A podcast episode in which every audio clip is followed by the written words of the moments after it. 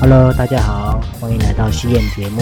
我是被小朋友吵到半夜才有时间录节目，胡说又霸道，什么都可以聊。财富管理、家庭教育、夫妻情趣、社会观察，甚至美妆保养、聊天，你想得到又想听的，都可以告诉我，我有涉略就分享给你哦。上一集我们聊到怎么赚钱，怎么存钱，是应该买房、租房啊，还是怎么样？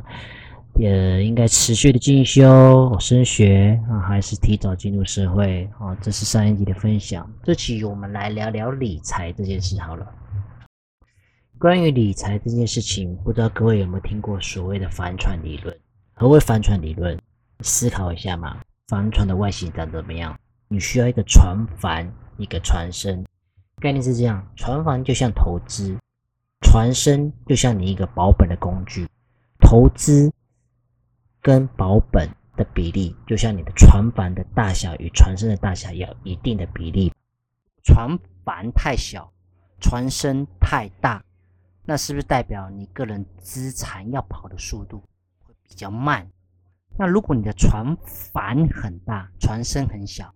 船帆就是投资，投资比例太大了，那很有可能个人财富处于一个风险之中，很容易就倒了嘛。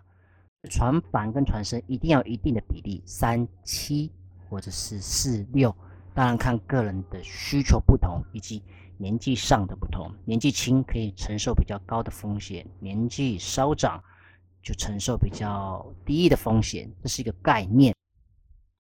那船要流向何方？那就是，呃，我们所谓的流动的方向嘛。流动的方向就是什么？你投资选择的工具。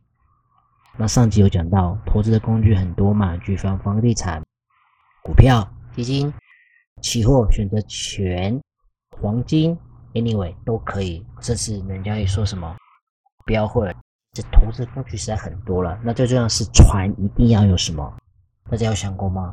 船一定要有一个救生圈，OK？救生圈是什么？其实是可能就是我们所说的保险了，为你的资产配置做一道防火墙。对于高资产的人来讲，生前赠与税、死后遗产税，目的是为了是什么？为了将来缴到缴到很多税，所以你一定要设一个防火墙，让你的钱能够透过你生前逐步的赠与给你下一代，死后透过遗产的配置，不会被国税局扣到很多的钱。这些。合法管道的理财工具哦，哦，这就是帆船理论。那根据帆船理论，你就可以开始接下来配置你的所谓的短、中、长期的资产。什么意思？短、中、长期的短呢，其实就是你生活所需要用到的必要资金，早餐、中餐、晚餐、电话费。房贷、车贷、学贷，anyway，随时需要用到的三餐，这个我们叫做短期的配置，可以放在你银行的活储，随时可以提领运用，预防万一嘛。中期呢，中期的配置是什么？比方说买车啦，买房啦。啊，或者是你个人的梦想啦，出国进修，这只是中期的配置。长期的配置就是说我们所谓的退休计划。所以你人生每一笔钱都一定要透过你的短、中、长期去配置该有的理财工具。当然，里面最困难的，一般来讲是以长期退休规划来的是最困难的。为什么呢？一般人认为我离退休还很远，其实还不需要思考。但是其实这笔钱所需要花的资金是最多的。举例来讲好了，一般人可能说我就是想要早早点退休，四十岁啊，甚至四十五。哦，那我们用一般的思维，我们讲六十岁退休，平均余命。台湾上一集讲过，男生平均寿命大概七十八嘛，台湾呐。那女生大概八十二，全世界寿命最长的国家或地区，大家知道是哪里吗？日本长寿国家吗？那其实香港也非常非常的长寿哦，哦，甚至可以活到八十六甚至九十岁哦。好，我们先不谈这个，刚刚讲的长期配置的概念，六十到八十岁，你所需要的退休金应该要具备多少钱呢？各位有想过吗？要多少钱？大家知道吗？我们简单试算一下好了，各位想一下，如果你今天假设生活在呃台北市好了，当你六十岁退休，退休的意思是什么？收入中断，但是支出不断嘛？有哪些支出？从你睡饱起床之后，睁开眼，早餐、中餐、晚餐、三餐费用，甚至退休要干嘛？到处玩乐嘛？娱乐费、交际费，啊，甚至出国旅游的交通费。哦，那时候有没有上有高堂还是下有？子女要养，不知道。你那时候有没有结婚？有没有另一半？另一半会不会帮你一起负担？小孩会不养你？假设都没有的情况之下，你在台北一个月的生活费，基本里面、理想面要多少？我们来讲，比如说早餐、中餐、晚餐一百、一百、一百，一天就三百，一个月就九千，基本就一万起跳。其他如果我们在 local，基本上在在台台北生活，起码我想。好一点生活，基本也要刷，我们抓个四万好了，不知道应该抓两万还是八万，哦，所以这边公正一点，我们先抓个四万，稍微生活的比较快乐一些，这样子的概念。你如果要更好的生活品质，当然可以赚六万、七万至十万了，那是那就会更好嘛。好，假设每个月生活费四万，一年喷掉四十八万。六十岁活到八十岁，二十年的退休生活，一年喷掉四十八万，二十年喷掉九百六十万。但是你所要准备的钱不止九百六十万，因为通货膨胀。通货膨胀就是上一集所讲的嘛，钱越来越薄，说大米十五块，现在可能要三十块，就是说你需要花更多的钱去拿到相同等值的商品，只要通货膨胀，钱越来越薄，所以九百六十万。以通膨率，我们抓个两趴好了，我都可以。反正你九百六十万，最少我们抓个一千两百万，算合理的嘛。好，一千两百万，在你六十岁的时候，你的户头就要准备好，否则你无法退休。如果你必须要退休的话，我想你只有几个选择：一，存不到一千两百万怎么办？抱歉，六十岁不要退休，继续干下去，干到几岁不知道，继续工作吧。那第二个选择是什么？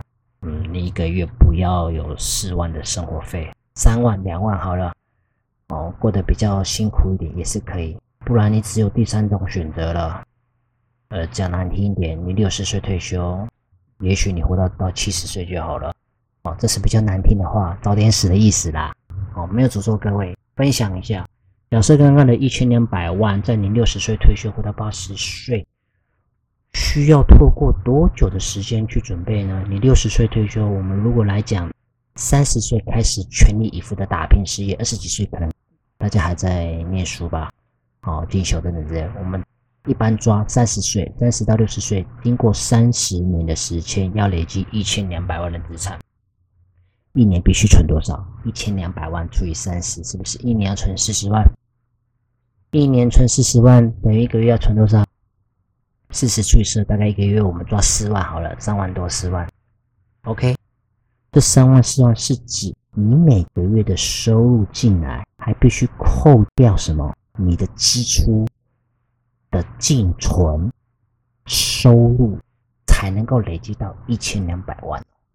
举例来讲，如果平均收入，假设你啦，啊，假设各位的平均收入是五万块好了，扣掉你每个月所花费的生活支出有哪些支出？刚刚所讲早中晚餐、交际费、应酬费、旅游费、过年红包钱、房贷、车贷、结婚、养家，也许养老婆、养小孩、教育费等等，要花很多很多的钱。你一个月五万块的生活，一个月要喷掉多少？假设喷掉两万或三万，我们赚个三万，你一个月喷掉三万，一个月是不是存两万块？一年二十四万。刚刚所说一年存四十万，现在一年只能存到二十四万，你少存了十六万，哇，糟糕了！如何退休？所以我刚刚所讲，短中长期的配置来讲的话。其实长期规划其实是最难最难的，所以最简单的方法，如何累积一千两百万？各位有没有想过，怎么样赶快累积呢？很简单嘛，一千两百万，你到底要花多久时间把它存完？如果对你个人来讲，一千两百万的时间，我赶快早早点存完，不是很好吗？透过十年的时间，但是你一年要存一百二十万呢，那这样子轻松一点，我们如果把时间给拉长，是不是存钱会比较轻松一点？什么意思？刚刚是不是用三十年时间一千两百万，透过三十年时间一年存四十万？可能讲的有点快。我的意思是，一千两百万，如果你越早开始存钱，是不是你累积财富的速度跟时间相对会比较，速度可能没那么快，时间拉长了，你一年所需要存的本金是不是相对减少、轻松许多了？所以上集有讲到。也许赶快赚钱就可以赶快存钱，资产配置在你花钱很爽的过程当中，赶快持续存钱吧，早点累积个人财富，将来才不会兑现比较难看的报酬。啊，这样各位有了解了吗？所以呢，今天所存的每一分钱，能够拼得过你父母年老的速度吗？什么意思？我们小时候，父母付出他们的所有，栽培我们成人长大，到我们开始出外打拼。一般人的想法是会回馈于社会，回馈于您的父母。那你赚钱的速度有大于父母年老的速度吗？如果没有，也不要太难过。这不能怪你，更只能怪时代的眼睛。我们只能更努力，希望我们自己的速度大于父母年老的速度。第二个，你赚钱速度大于房价上涨的速度吗？今天谈这些，我觉得有点沉重。那怎么办呢？房价速度越来越高涨，所以我们今天谈比较保本的跟工具好了。为什么要谈比较保本的工具？大家都知道，去年甚至延续到今年，全球非常的乱，不管是肺炎啊，或者是累积到现在。全球股市的大震荡，所以我们今天谈谈比较保本的工具。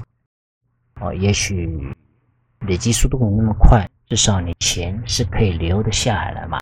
各位知不知道今年台湾有件大事？啊，我们讲比较保本的工具，一般都会想到什么？保险、储蓄保单嘛。今年的储蓄保单，大家知道什么事吗？我劝台湾的利息大降。预定利率，讲白话一点啊，你当初假设简单一般储蓄保单，我们分所谓的趸缴两年期、六年期、哦十年期、二十年期，概念是什么？假设你存了一张六年期的保单，一年存该有的钱，存满之后，你不用再存入任何一毛钱。保单随着你时间的经过年纪的增长，它会慢慢复利滚存嘛，在我们叫储蓄保单嘛，只是它要必须锁你六年的时间，所以它比较保本的工具，不是投资的工具嘛，它不是瞬间报酬的工具吧？但是它是保本的工具嘛，可以强迫储蓄，但是长期来讲又可以打败定存，也是资产配置的选择之一啦，啊之一。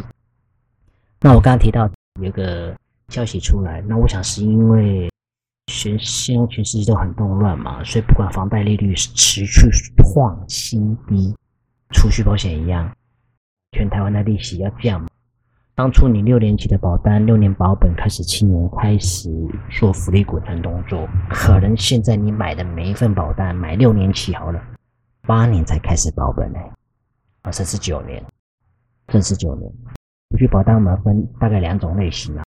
所谓的增额型和还本型嘛，细节不谈。何谓增额型？假设六年起你存好存满之后开始复利滚存，它不强迫你马上领回嘛。当你有需要的时候，也许你做个部分解约，把钱领出来，剩下再放在里面继续滚。这个一般我们叫做增额型。还本型的意思是什么？你今天每一年存的，假设六年期，一年存一次，六年存六次嘛。等你存满第一年开始之后，每年还本一些钱给你，哦，这个其实我们叫做生存生存金的概念呐，强迫你领回嘛。其实这两种来讲，假设以固定时间来讲，比如说十年的时间，其实增额型的复利滚存速度会比较好。为什么？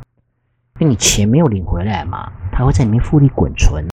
还本型就是你基本上把一部分的钱已经领回来了，那么速度当然不会来的比较快。哦，概念是这样。那细节来讲，有分为所谓的台币计价，就台币储蓄保单或美金计价美金储蓄保单。那美金的预定利率一定会大于台币预定利率，基本概念嘛，一定都是这样。所以美金的报酬率会比台币来好。当然，你也会一些汇兑的风险。假设我们不看这块，长期来讲的话，基本上美金一定打败台币所累积的利息速度嘛，这是很简单概念。但是今年公告全台湾利率大降息，六年期保单可能八年才回本，这样子是一个很好的投资工具吗？我想不是，是也许是配置之一。为什么？多了一块保额保障。每个人生活在世界上，你都有需要照顾他人，不管是你的家人或者是你自己。对于父母给予你，你应该回馈给他们。当你人离开了，来不及回馈的孝养，至少有一笔钱留给父母，这个叫保障。或者是你买的房子，总是需要有一点点。假设万一人离开了，谁帮你养房？老婆对粮照，小孩叫别人爸爸。哇，尴尬了哦！所以为什么保障还是很重要的？寿险来讲，何为寿险？寿险是不管今天你发生什么状况，除了自杀以外，基本上都会赔。那它是什么？其实就是保障你的家庭。哦所以如果这个需要的话，其实对于这一部分的人的需求，其实是有它的市场空间的。但是以投资的眼光来讲，看的话，它不是一个很好的工具，所以各位，今天大公开，你在任何的 podcast，我想应该也不会有人分享这样的一个资讯啊。那我先说明好，今天所说的全部都是透明、公开、公正，可以上网查得到，没有任何销售，全部都是中立，全部都是听来的，纯粹分享。哦，这是一个非常非常。比较少人涉猎，但其实不管你在银行或财富管理部门，其实都可以接触得到。只要你的资产大于一定的程度的话，都可以。人要国际化，理财也是。我讲一下好了，如果今天你选择买一份储蓄的保单，比较保本的一个工具，台币计价或美金计价，基本上一定选择美金计价嘛。一般的状况是这样。那如果你今天买了一份美金的保单，可不到美国去买了，你就要买的是美金嘛？当然，美国如果你觉得太远，第二选择跟各位分享，亚洲金融中心在香港。姑且不论香港现在有多乱了，从去年的呃反送中，延续到全球的武汉肺炎，甚至今年的国安法。很乱很乱嘛，这个我们不评论。假设没有这个前提的情况之下，亚洲金融中心的香港保单确实有它的魅力在。说明一下哦，现在所讲的都是我看到的资讯，哦，跟各位分享。各位可以看看在二零一六年四月十八号的报道，富邦在香港又重新。开了富邦人寿嘛，其实还蛮早就进去了，跟花旗银行有点关系啦。哦，当然这是我所所看到的报道啦。富邦金控董事长蔡明星表示，香港寿险业蓬勃发展，十分完备监管机制，哦，希望可以推出在地化的竞争产品。我为什么要提到这一块？台湾的报酬率来讲，台币大概一帕多利息，美金顶多两帕。但是如果你做的是美金保单，如果有六趴 IR 的工具，你会不会选择？肯定是会嘛，肯定是会嘛。所以为什么提到国际美金资产？再来第二点，各位去看一下二零一六年四月二十五号奇摩的新闻，可能新闻来讲，呃，真实性哦，我们要去查证。但是起码新闻我们都可以看得到嘛，这就是我刚刚讲的内容很透明，你上网新闻都看得到，只要你有这样的资讯 information，你都查得到。新闻新闻报道了什么？香港高利保单台商疯狂抢金，都去看一下内容写什么。大概内容就是讲，单利率一趴多，美金大概两趴多。若选业主表示，国人这样的资金要的严重担心下去，他们有这么高保证的利率条件的话，他们资金会外流会很快，会很快。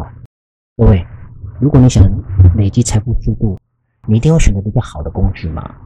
我今天有更好的选择，那我们一定会选择更好的嘛，对不对？一定是这样子的啊。所以这样的报道，各位可以去看一下，去看看一下，确实是这样。细节我们不谈，内容这些我们不谈。我们今天再讲稍微细一点点。如果要更细，欢迎大家多看我的节目，我会分享更多，分享更细更细。基本上可能其他节目也听不太到。我讲大概的方向好了。你收到一份内容，我是否如急兆这样的报酬率呢？我不评论，大家先听听看。好，豪门养成计划，哦，它成绩也比较高啦，但是大家可以按比例缩小嘛。好，我举例来讲一下，一个零岁的宝宝，假设用五年的一千万换取孩子成年后一辈子每年提领七百万，什么意思？一年存一千万，五年存五千万。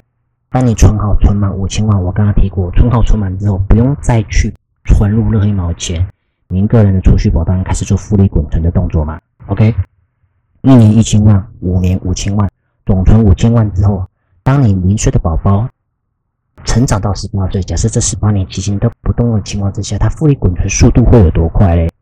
五千万将来他养成十八岁的时候，当他有需要用钱，每年领七百万，一直领，一年领七百万。总共领了几年？从十八岁一直领到八十五岁，一共领了六十八年，一年领七百万，总领四点七六亿，用五千万去换取四点七六亿。各位去看一下，这样的报酬率好不好？我刚提到了一个概念：短、中、长期。短期，如果你随时生活所需要运用的钱，你就存你个人银行账户；中期所需要，也许你就买一个小小的定存，三年期、六年期一年。当你有需要的时候做节约动作即可嘛。但如果你今天需要的是一个长期资产的配置，各位听听看我刚刚所讲的内容。大不一定十八岁之后才开始提领啊，零岁的宝宝，父母帮他一年存一千万，五年总存五千万嘛。你不一定要十等到等到宝宝十八岁才提领，宝宝十岁的时候你可以提领，八岁的时候你可以提领，当然可以嘛。他只是提供一个 proportion，提供一个建议书分享给你看。这是上面内容写的，宝宝二十岁资产累积。到一点二亿，什么意思？总存五千万，二十岁解约的时候有一点二亿，三十岁解约的时候有二点四亿，四十岁的时候有四点六亿。这是我收到的建议书，内容是真是假？我想各位可以去查证看看。我也很好奇啊，我也很好奇，同样储蓄保单，那我为什么不选择更好的报酬率呢？好，我们讲风险这块到底。我今天存的每一分钱，全拿不拿得回来？各位知道吗？全球连续二十五年世界经济自由排名第一名是哪个地区国家吗？去查一下，香港连续二十五年，这这是这是重要的一个资讯，新闻是可以看得到的，我可以看得到的啊，也许一般人不太清楚，但你只要把我刚刚所讲的关键字去。输入一下，Google 查一下都可以看得到。